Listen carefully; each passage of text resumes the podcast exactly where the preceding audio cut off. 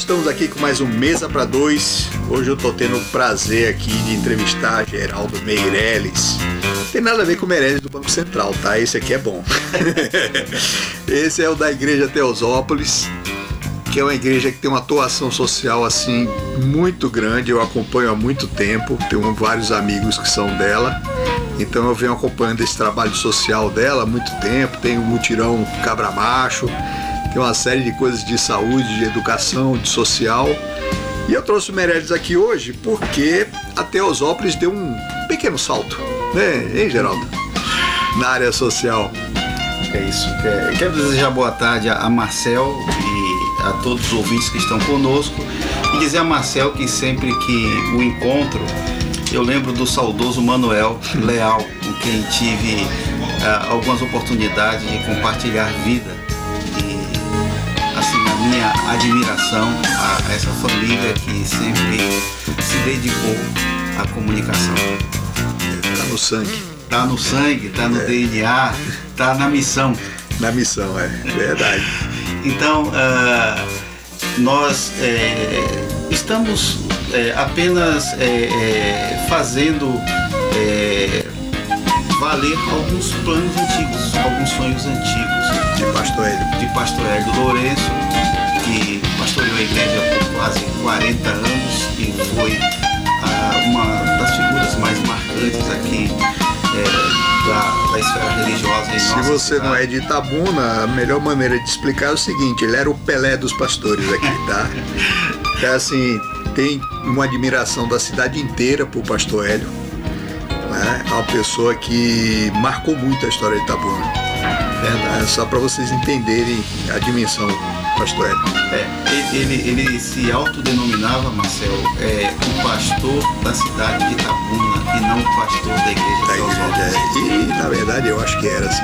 É. Então, é, como é, eu tive a oportunidade de conviver de perto com ele mais de 30 anos e sendo auxiliar direto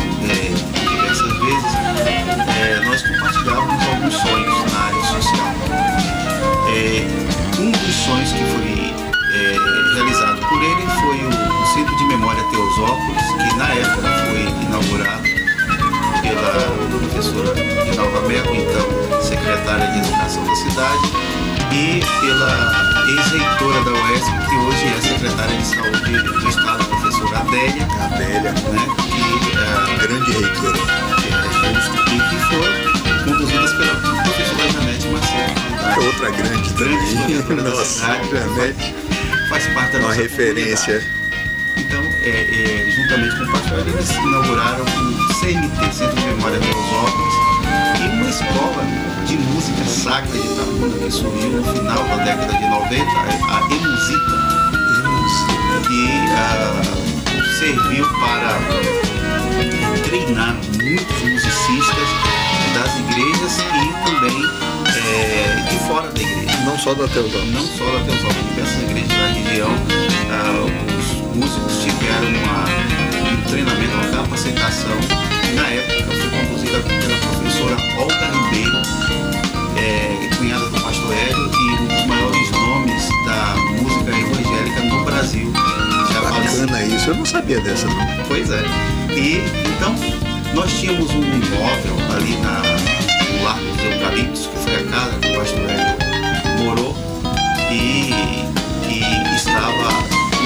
abandonada, então nós reformamos inteiramente essa casa e abrigamos esses dois projetos, a Inusita e o Centro de Memória Teosópolis. Ah, ela está junto agora lá naquele prédio. Naquele ah, prédio, tá. o Centro Cultural Teosópolis. E essa semana mesmo já tivemos algumas... Já teve exposição, Exposição, né? rodas de conversa essa semana falando sobre a história de Itabuna. Tivemos lançamento de sete títulos, de sete autores na semana passada e estamos tendo já mais de 400 visitas é, nesses dois isso. meses, porque a cidade reclamava um espaço cultural. A cidade é carente. A cidade é carente. É carente. Carente de espaço. Tem pouco espaço cultural, tem pouco espaço para exposição, tem pouco espaço para memória. Aliás, a cidade não gosta de manter a própria memória. É, é uma característica de Itabuna, a população não é chegada a manter a própria memória. Então é importantíssimo isso aí. E fez uma pesquisa é, o pessoal da UESC e, e a pergunta era como foi que você, se você teve contato com algum museu na sua história de vida e como foi esse contato. A grande maioria das pessoas disse que uh, foi através da escola, uma viagem da escola. Nós temos aqui o Museu Casa Verde, é. ali no centro da cidade não temos mais, o Amélia Amado. Não temos mais. Então. É, inclusive, Itabuna, há muito tempo que eu defendo que Itabuna tinha que ter um museu do cacau para contar a história dessa região, que é uma história riquíssima, cheia de, de, de, coisas interessantíssimas, tanto que virou várias novelas, né? E a gente não tem um Museu do Cacau. E eu, inclusive, conheço alguns fazendeiros que têm coisas antigas na fazenda, né? E que doaria, assim, na hora para um museu. Mas não tem museu, não existe. Tentei convencer Jabes e Deus a fazer um. Uhum. É, ele até achou interessante, mas acabou não fazendo também. É, me, é. me, parece que Ilhéus eles têm lá um prédio do antigo Instituto de Cacau da Bahia. É, tá, tá, alugado embaixo e abandonado em cima. É, que seria para essa finalidade é. e a gente acaba perdendo. Mas eu é, acho que devia ser em Tabu nesse museu. Esse apelo cultural. É. E, como o poder público ele, ele não se movimentou e o Pastor Hélio como visionário tinha esse sonho, hoje nós temos esse espaço que está sendo um lugar de encontro da cultura da nossa cidade. E Tá sendo e, e pelo que eu senti, a, a, ideia é manter como um espaço vivo, né? Tendo atividades, tendo encontros, né? Sim, sim, sim. Eu hoje, acho importante isso aí. Hoje nós temos uma exposição que vai até setembro, que é a toponímia, a história das ruas e praças de Itabuna. Ah, tem muita coisa interessante aí. Muita, muitos personagens da nossa é. cidade é, têm as suas histórias lá é. contadas. Eu, eu tive, eu tive a sorte de conviver um bom tempo com Adelino Kifuri, historiador, apesar de uma diferença assim enorme de idade, a gente se dava muito bem, a gente tinha uma, uma, batia bem assim os dois e nossa, eu aprendi muita coisa com Adelino sobre ruas de Itabuna, tem coisas interessantíssimas, né? Então você vai em visitando vai poder ver um pouco dessa história. Alguns estudantes já estão visitando. É, nós inauguramos em maio e tivemos a, a, presença do reitor Alessandro da UESC, da UESC, com quem nós temos um contrato em termos de cooperação técnica, hum. porque.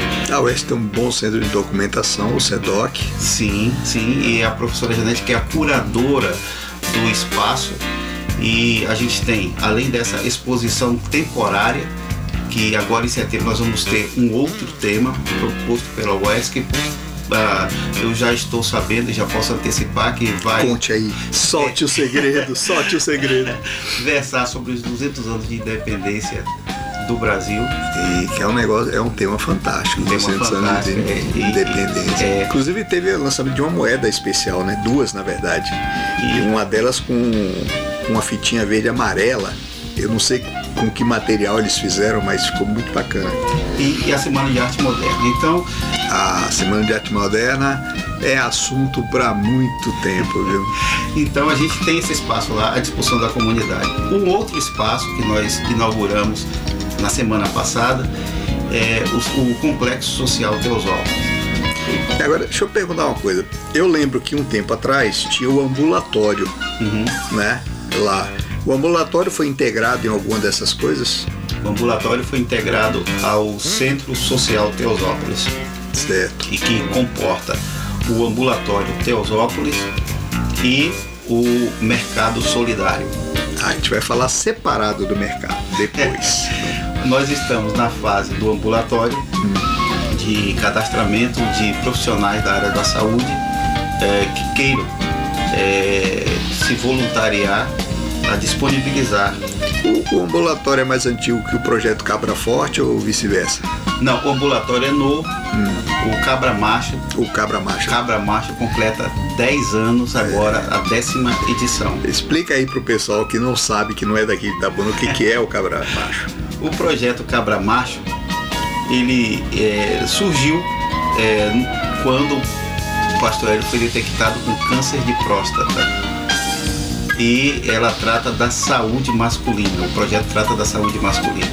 Então nós mobilizamos um, um grande número de urologistas da região e até de fora O primeiro projeto estava sob a coordenação do urologista Dr. João Correia, que hoje mora em Londrina, e ele convidou os colegas para fazer um mutirão para examinar essa, Hoje quem é que coordena? essa demanda de Já que ele não tá aí. Dr. Júlio Brito Filho, Ave Maria. O filho, filho da fera. filho, filho de um peixão. E Júlio Brito é um dos maiores urologistas aqui da, da Bahia, né? Nem da região. é, ele e o pai participam do projeto, mais alguns médicos de Ilhéus, E, e o filho coordena. e o filho é o nosso responsável técnico e é coordenado Tá em boas mãos, ou eu diria em bons dedos. em bons dedos, né? né? O Dr. Júlio Brito, pai, disse que os amigos dele ele escolhe a dedo, né? É, com certeza ele escolhe a dedo. Jú- Júlio é um brincalhão, é uma ótima pessoa, adoro ele. Um ser humano fantástico, É. humilde e, Um coração enorme. tem uma sensibilidade social muito grande, por isso que ele, E um, ele- e um desapego a dinheiro isso é que ótimo. eu acho incrível, principalmente no meio médico, que eu conheço médicos que vivem pro dinheiro. O Júlio Brito é o contrário. É um sacerdote da medicina. É, é, é um sacer- sacerdote da medicina, é isso aí. Então, é, nós, ah, antigamente nós estimulávamos a demanda. É, amanhecíamos no domingo com o quarteirão da igreja Lotado. lotado de homens para fazer o PSA. Nós fazemos o PSA inicialmente e depois ah, eles fazem a consulta. É, com a pandemia e a proibição da aglomeração, é, no ano de 2020 nós não pudemos fazer, que estava no pico da Eu pandemia. vou, eu vou fazer um intervalo, porque já que você falou na pandemia, eu quero muito falar como foi a experiência da igreja na pandemia, Perfeito. tá? Então vou fazer um intervalozinho, a gente já volta. Eu vou ali ver Júlio Brito e já volto. Vai aí, Paulinho. Mesa pra dois. Moreno. Moreno.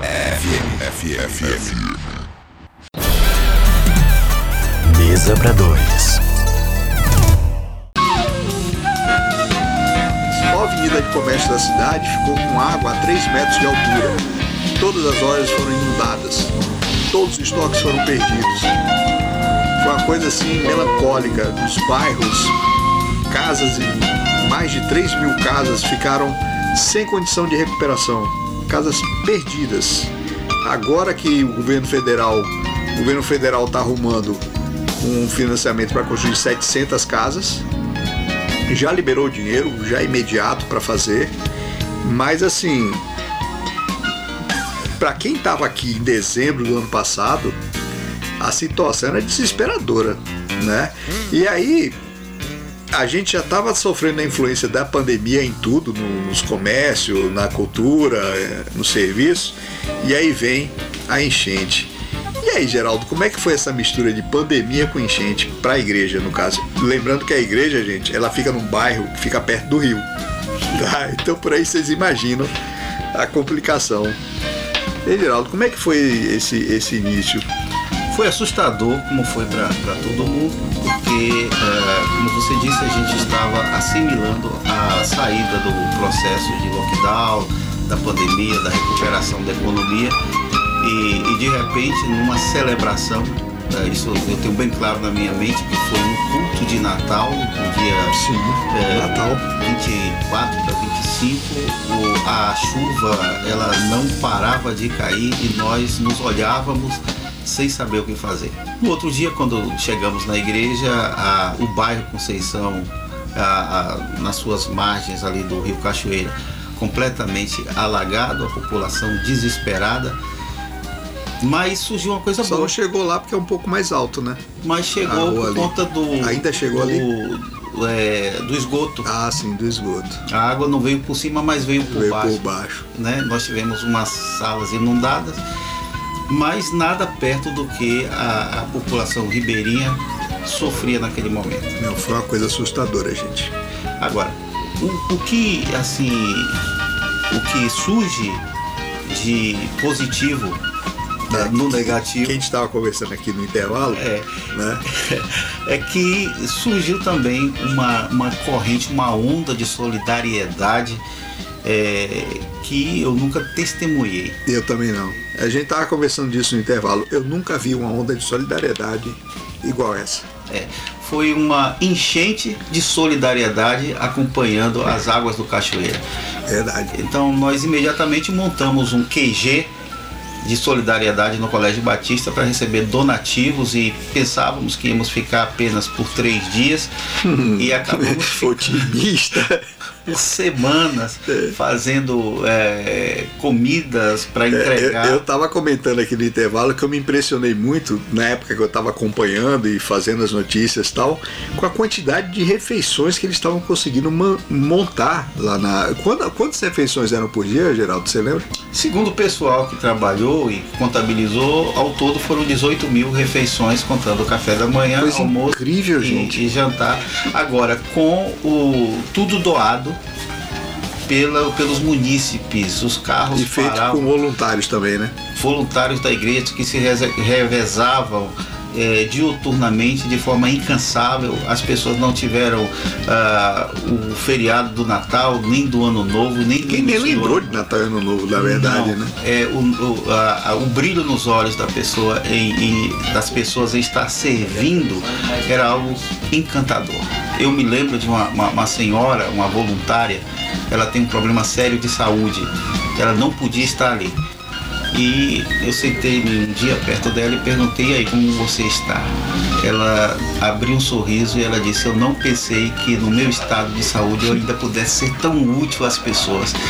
Então era assim um, um clima que nos fazia ah, mais humanos e mais próximos das pessoas, independentemente da sua confissão religiosa. Já tinha, já tinha começado um pouco de solidariedade com a pandemia, né? Sim. Antes da enchente. A enchente, eu acho que explodiu isso, Sim, sim, sim. né? Ah, eu digo que a, a, a enchente foi o ápice. É. O ápice. E aí ah, nós tínhamos alguns projetos em gestação na área social. Claro que nós não podemos fazer muito porque nós não temos muitos recursos. Esses estavam já no, no projeto e tiveram que ser interrompidos, não? Não, nós não interrompemos. Esse atual? Nós não, não, não interrompemos nada. Nós trabalhamos com planejamento e a gente vai executando eh, de acordo com as condições que, que temos, mas não Mas faz- sem parar. sem parar. Então, nós montamos um projeto pouco antes da pandemia chamado Morar Melhor. Hum, eu lembro disso aí também. É, Isso também foi muito bacana. Explica aí pro pessoal, Geraldo. Esse projeto é o seguinte: nós percebemos que algumas pessoas que frequentam a igreja eh, vivem eh, em residências num estado muito precário. E nós pensamos, por que não? né? Por que não? Nós não vamos conseguir fazer de todos, mas podemos fazer de alguns. Então começamos ah, de forma embrionária a, a fazer algumas reformas e durante veio a enchente nós recebemos alguns recursos doados e destinamos para recuperar algumas casas ali na Mangabinha. Que ficou muito bacana, eu vi as fotos depois. É, e estamos agora dando continuidade ao projeto, construindo uma casa lá no bairro Daniel Gomes para uma pessoa que é, deficiente mental e que precisa muito É, é- é bom lembrar que durante a enchente teve gente que a casa ficou irrecuperável. Sim. E outras, a casa ficou estragada, mas que dava para recuperar, né? Uhum. E a igreja foi lá e recuperou várias casas dessas, ficou, pintaram, ajeitaram, ficou muito bacana. É. E é, foi assim uma sensação das pessoas. Ah, me parece, Marcel, que quando você oferta, quando você abraça, quando você empresta pelo menos o teu tempo, você ganha mais do que aquele que recebe. E a É, gente viu muito certeza. isso na prática. Eu, ali. eu acho muito isso. Você não acha que um projeto desse devia ser uma, uma política é, permanente? Eu digo, ajeitar casas que não precisa de muita coisa, precisa de uma pintura, precisa de um reboco. Podia se fazer isso o ano inteiro para todo mundo, pela prefeitura, pelo estado, sei lá. A grande pergunta é por que não? É, por que não? Porque assim, o pessoal fica preocupado em construir novas casas. Sim, mas tem casas que podem ser melhoradas para quem vive ali. Não é? Exatamente. Eu gosto muito de um projeto federal de construção de banheiro Sim. Em casas que não tem banheiro. É, é muito mais prático do que construir uma casa inteira nova. E resolve muito para aquela família, né? Muito mais rápido, você alcança um número maior de famílias e você pode tocar paralelamente com a construção de algumas Pois é. casas. Uma coisa não exclui Agora, a outra. eu para variar, eu fico saindo do assunto. Ele tava falando do ambulatório. né? Mas a gente eu, sempre, eu sempre faço isso. Eu saio do assunto, volto. E onde você for, eu vou. É. Sim, o ambulatório, ele, ele foi mudado, né? ele foi modificado nessa fase atual, não? Não, ele foi é, adequado. Hum. Nós tínhamos um projeto, ah, temos um projeto há cinco anos que já funciona chamado o PC ABCT, que é um grupo de psicólogos da igreja que já atende a população carente. Atendia nas instalações da igreja e reclamava um espaço. Durante a pandemia, nós até procuramos os, os hospitais de Tabuna e oferecemos este apoio psicológico para o pessoal da saúde e também para o pessoal da segurança pública. E Muito importante nessa época, viu? algumas pessoas. As pessoas estavam Nossa, muito. As pessoas estavam pirando. em parafuso. Aí o, a- o negócio funcionou bem e precisava de uma casa digna. Então, é, reformamos um imóvel que tínhamos ali na- nas proximidades da igreja.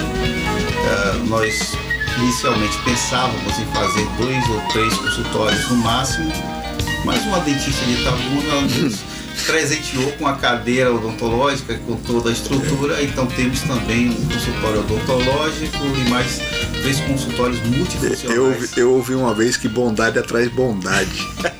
e aí você acaba ampliando as coisas. É, aparece, né? É. E agora é, os é, consultórios são todos climatizados, são todos O modernos. que, que é atendido lá, Geraldo? Além de psicólogo e dentista. A gente está começando o atendimento, é, retomando agora na semana que vem. Vamos começar com os psicólogos, nós já temos o cardiologista, o clínico geral e eu tenho uma equipe buscando o- os médicos que se disponham a ceder algumas horas do seu mês ou da sua semana para a gente selecionar a população que Eu- eu vou- vulnerabilidade. Eu vou me É. atrever a convocar aqui, porque eu sou o que eu chamo de rotariano em suspensão, porque eu sou do Rotary Itabuna Sul, mas como eu não tinha tempo de ir nas reuniões, eu me suspendi do Rota. Mas assim, o, o Itabuna Sul e o, Sul e o Itabuna, os dois Rotaries, têm muitos médicos. Os dois Rotaries já fizeram mutirões de médicos em, em- vários lugares, que é uma coisa fantástica. Então, meus amigos rotarianos médicos, Por que não? né? Eu tô aqui convocando vocês para ajudar aqui o Geraldo Meirelles nessa, nessa atividade, porque vocês sabem que é sério, né? E vocês gostam de ajudar, que eu sei. Então, vamos lá, né, gente? Procura Geraldo lá na Teosópolis, que eu acho que é uma, uma boa coisa. É, não? Junta, essa, essa corrente do bem. Você já tem colegas- como é que a pessoa faz para ser atendida lá? Bem, é, nós é, na semana que vem teremos já a estrutura montada. A- o quesito é não poder pagar uma consulta ou não ter plano de saúde.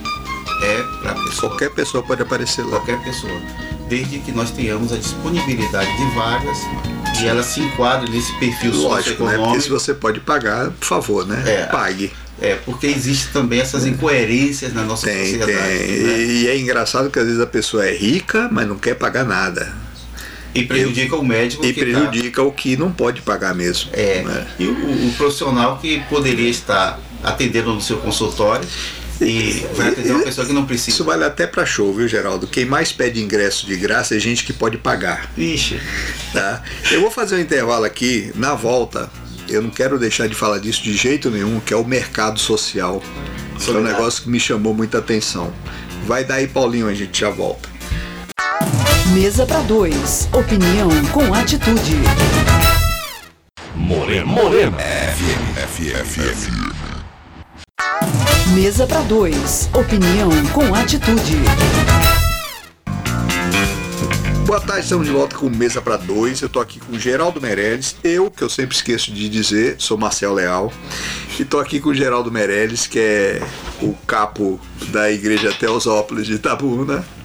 A gente está conversando aqui do projeto social novo da igreja, que a igreja andou lançando um museu, um complexo social, o ambulatório foi ampliado, a gente já convocou aqui médicos para ajudar. E tem um negócio que eu achei muito interessante, que é o mercado social. Geraldo, explica aí direitinho como é que é o mercado social. Bem, é o Mercado Solidário, na verdade, Oh, solidário, é é um projeto que visa não apenas é, entregar as cestas básicas, mas é, promover é, educação financeira e também que vai se traduzir em dignidade para a família. Porque, Porque na verdade não tem cesta, né? Tem as prateleiras sim, com os produtos. É, nós temos um, um outro programa de distribuição de cestas básicas que já fazemos há muitos anos e as famílias recebem uma cesta mensalmente com cerca de 10 itens diferentes. É, famílias cadastradas por um determinado tempo que são visitadas pelo, pelas assistentes sociais mas esse projeto ele não vai é, extinguir o que já existe. Não, sim, mas é diferente o mercado, é né? diferente.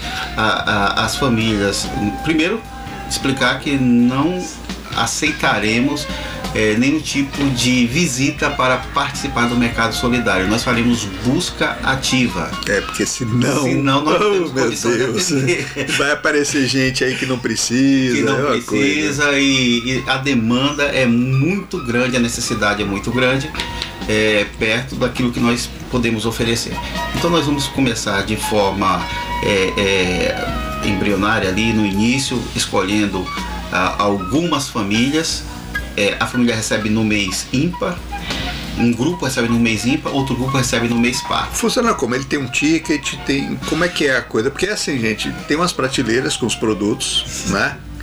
É, aí a, a família vai lá, escolhe os produtos, mas ela tem o que? Ela tem um crédito, um ticket, como é que funciona? É assim, a, a família vai receber uma visita que vai, a, o, o, o grupo vai, a dupla vai preencher um relatório socioeconômico que vai identificar as necessidades daquela família em loco. Certo. Porque às vezes uma família tem um tipo de renda, tem alguém aposentado, Ah, sim, as coisas variam muito de uma família para a outra. quantidade de filhos, As necessidades são diferentes. então nós vamos oferecer três tipos de créditos, tá? Nós criamos uma moeda própria que vale 70% do Tô real. falando que é o Meirelles do Banco Central, gente. O cara já tá criando uma moeda aqui. Para possibilitar a aquisição de mais gêneros, então ela é mais barata. O nome da moeda é solidário, E aí a quantidade depende da da necessidade necessidade de cada É, família. tem um grupo, um comitê que vai se reunir e vai ah, indicar qual o tipo do crédito. Nós temos um crédito de 100 solidários, um outro crédito de 150 solidários e um crédito maior de 250 solidários. Você já tem uma ideia de quantas pessoas vai dar para atender, não? Então, nós Pelo vamos menos nessa fase aqui, inicial. na fase inicial Porque nós, tá muito no início, né? é, nós não vamos sei se dá para saber 60 assim. pessoas, 60 famílias. 60 famílias, por enquanto. Por enquanto, mas a, a- a depender do andamento a gente vai Porque também, aumentando. porque também esses produtos vêm de doação também. todos de doação é, dos membros da igreja e daqueles de fora que quiserem. Da igreja também compra com doação em dinheiro ou não? Ou ela só recolhe eh, os produtos?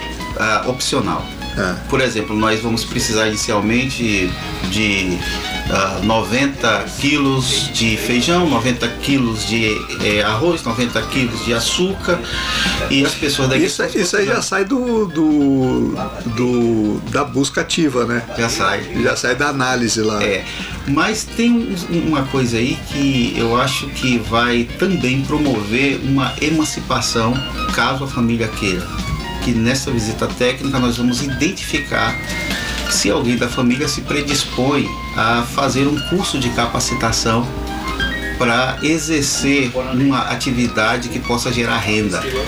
Depois a gente tabula esses dados e oferece aquele treinamento para que depois de vencido o prazo em que a família está recebendo o crédito, ela possa Você sabe que renda. eu sempre defendi essa, essa filosofia para benefícios. Sim, sim, sim. Eu criticava muito Bolsa Família na época porque, apesar de constar no papel que ia ter capacitação, nunca teve.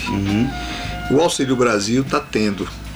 E eu acho isso importante porque a pessoa não vira um, um, um escravo disso pro resto da vida. É.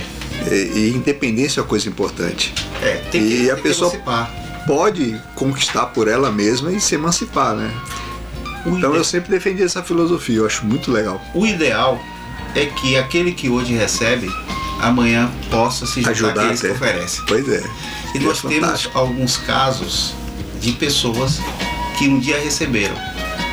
Foram alunos do nosso Instituto Teosópolis, que é uma escola pública que nós mantemos em parceria com o município. Muito boa.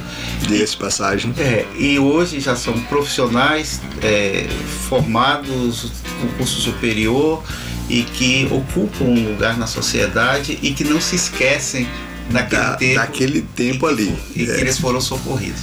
Então, voltando ao mercado, a família recebe um crédito e na última semana do mês, de forma agendada, ela vai ao mercado e vai retirar os produtos dentro daquele crédito. Ela escolhe o que ela precisa, nós não dizemos.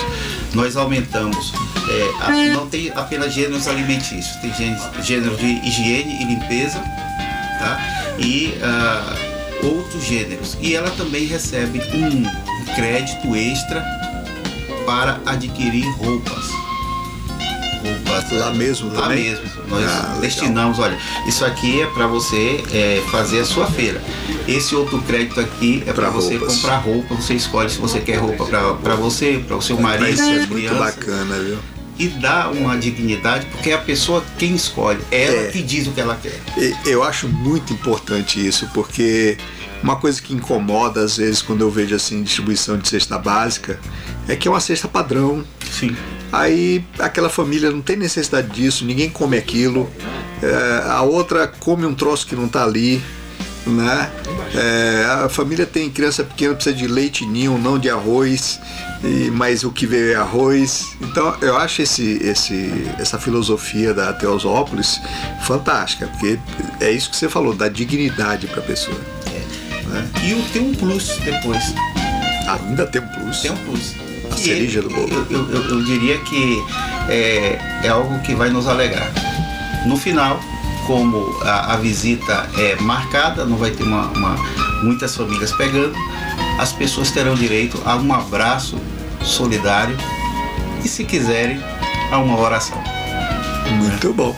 Esse é o plus e, e eu espero. Ah, eu- deixa eu dar uma cutucada aqui, porque você falou, se quiserem, uma oração, e eu lembrei de um detalhe importante. Eu estudei numa escola batista, em São Paulo, Colégio Batista Brasileiro. Um dos melhores colégios que eu já ouvi falar. Muito bom mesmo. Eu já tinha estudado em escola católica. E a grande diferença que eu senti lá no Batista é que na católica, o tempo inteiro eles colocavam a religião em cima da gente. E na Batista, eu não via ninguém falar de religião. Ninguém. Tinha uma capela, tinha um pastor, quem quisesse ia lá, mas ninguém nunca tocou no assunto. Isso é uma coisa que eu queria destacar porque é uma diferença importante entre religiões. Você impor a religião ou você oferecer a religião. São duas coisas diferentes né? Eu só aproveitei o gancho aí que você falou do opcional para lembrar disso. Eu até quero destacar também que é, existe um princípio batista, que é o princípio da liberdade absoluta de consciência.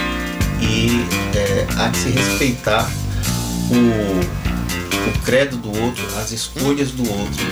Ah, a gente oferece o abraço, mas a gente não força o abraço. Até porque. Mas cá pra nós, abraço sempre é bom, né? Abraço é um negócio bacana demais. Então- Eu acho que uma das piores coisas da pandemia foi não poder beijar e abraçar.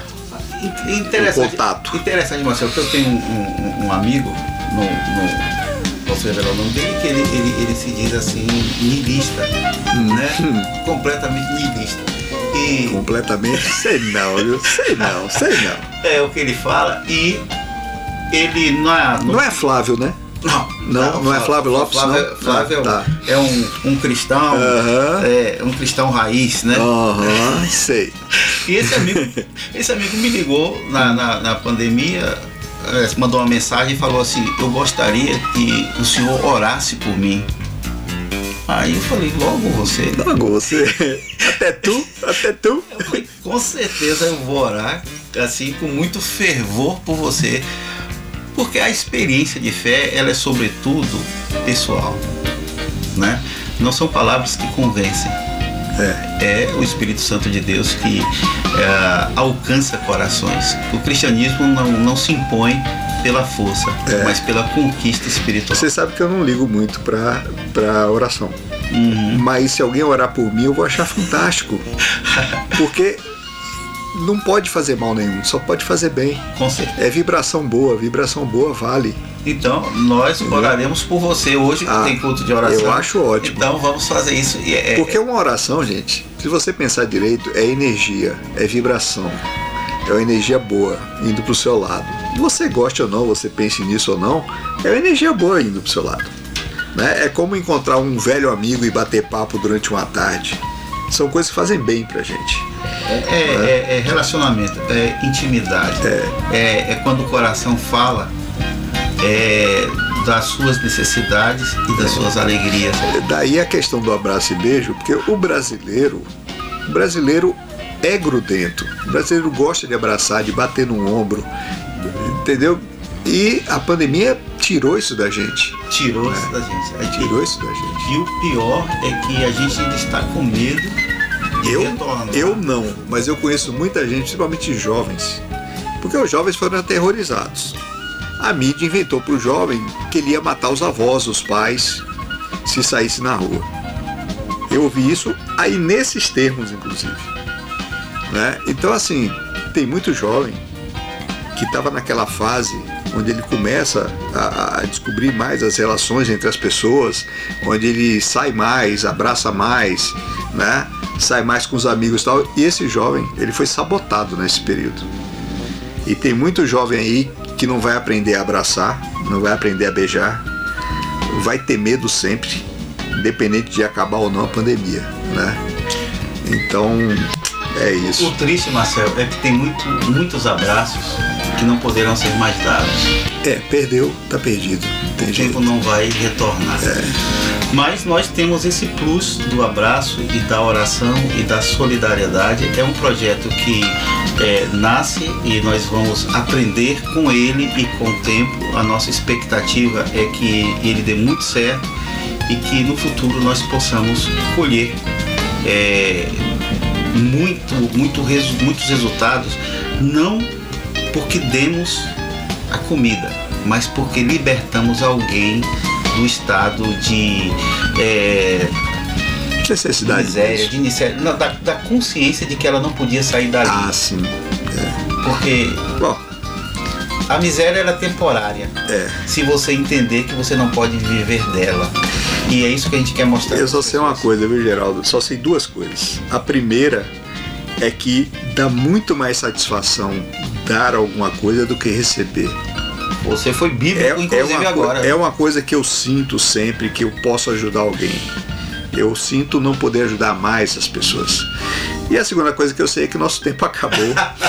e aí eu queria agradecer assim demais você. Eu sei que você é um cara ocupado, entendeu? É, de vir aqui. Você sabe que tem gente que tem medo até hoje de vir aqui por causa da Covid ainda, né? Olha, É, de sair de casa, de ir num lugar assim, ainda tem. Eu já tive gente que não veio porque ainda está receoso. É, Então eu quero agradecer muito. É, é uma igreja que eu acompanho há muito tempo, porque eu tenho vários amigos lá. E e é uma igreja que tem um trabalho social muito grande há muito tempo, desde a época de Pastor Hélio, que era um cara que eu admirava muito. Né? E então eu quero agradecer muito. Espero que quem ouviu tenha aproveitado o papo. Para mim foi excelente, né? A gente tem gente ouvindo na China, em Portugal, na França, Estados Unidos. Às vezes a pessoa não conhece direito o que a gente está falando aqui de Itabuna, mas eu acho que a experiência em si, ela é universal, né? Então eu espero que esse papo tenha agradado. eu, eu que agradeço e, e já que temos um público em, em lugares tão, tão distantes e talvez um público tão heterogêneo, né? E a gente não, não tem condições de é, vê-lo e nem interagir assim diretamente com ele, visite as nossas redes sociais, veja ali os vídeos, as imagens e junte-se a nós nessa corrente do bem. Sim. Nós precisamos. Não é porque você está na China que não pode ajudar, não. Com certeza. Pode ajudar. então eu que agradeço é, em nome da nossa comunidade é, a, a esse espaço que você cede e já reafirmo que oraremos por vocês Ah. hoje ah, para que Deus os abençoe é, com saúde, com paz e com a alegria de viver. Muito obrigado. Obrigado você. Paulinho, vai daí. Mesa para dois. Opinião com atitude. Morena FM.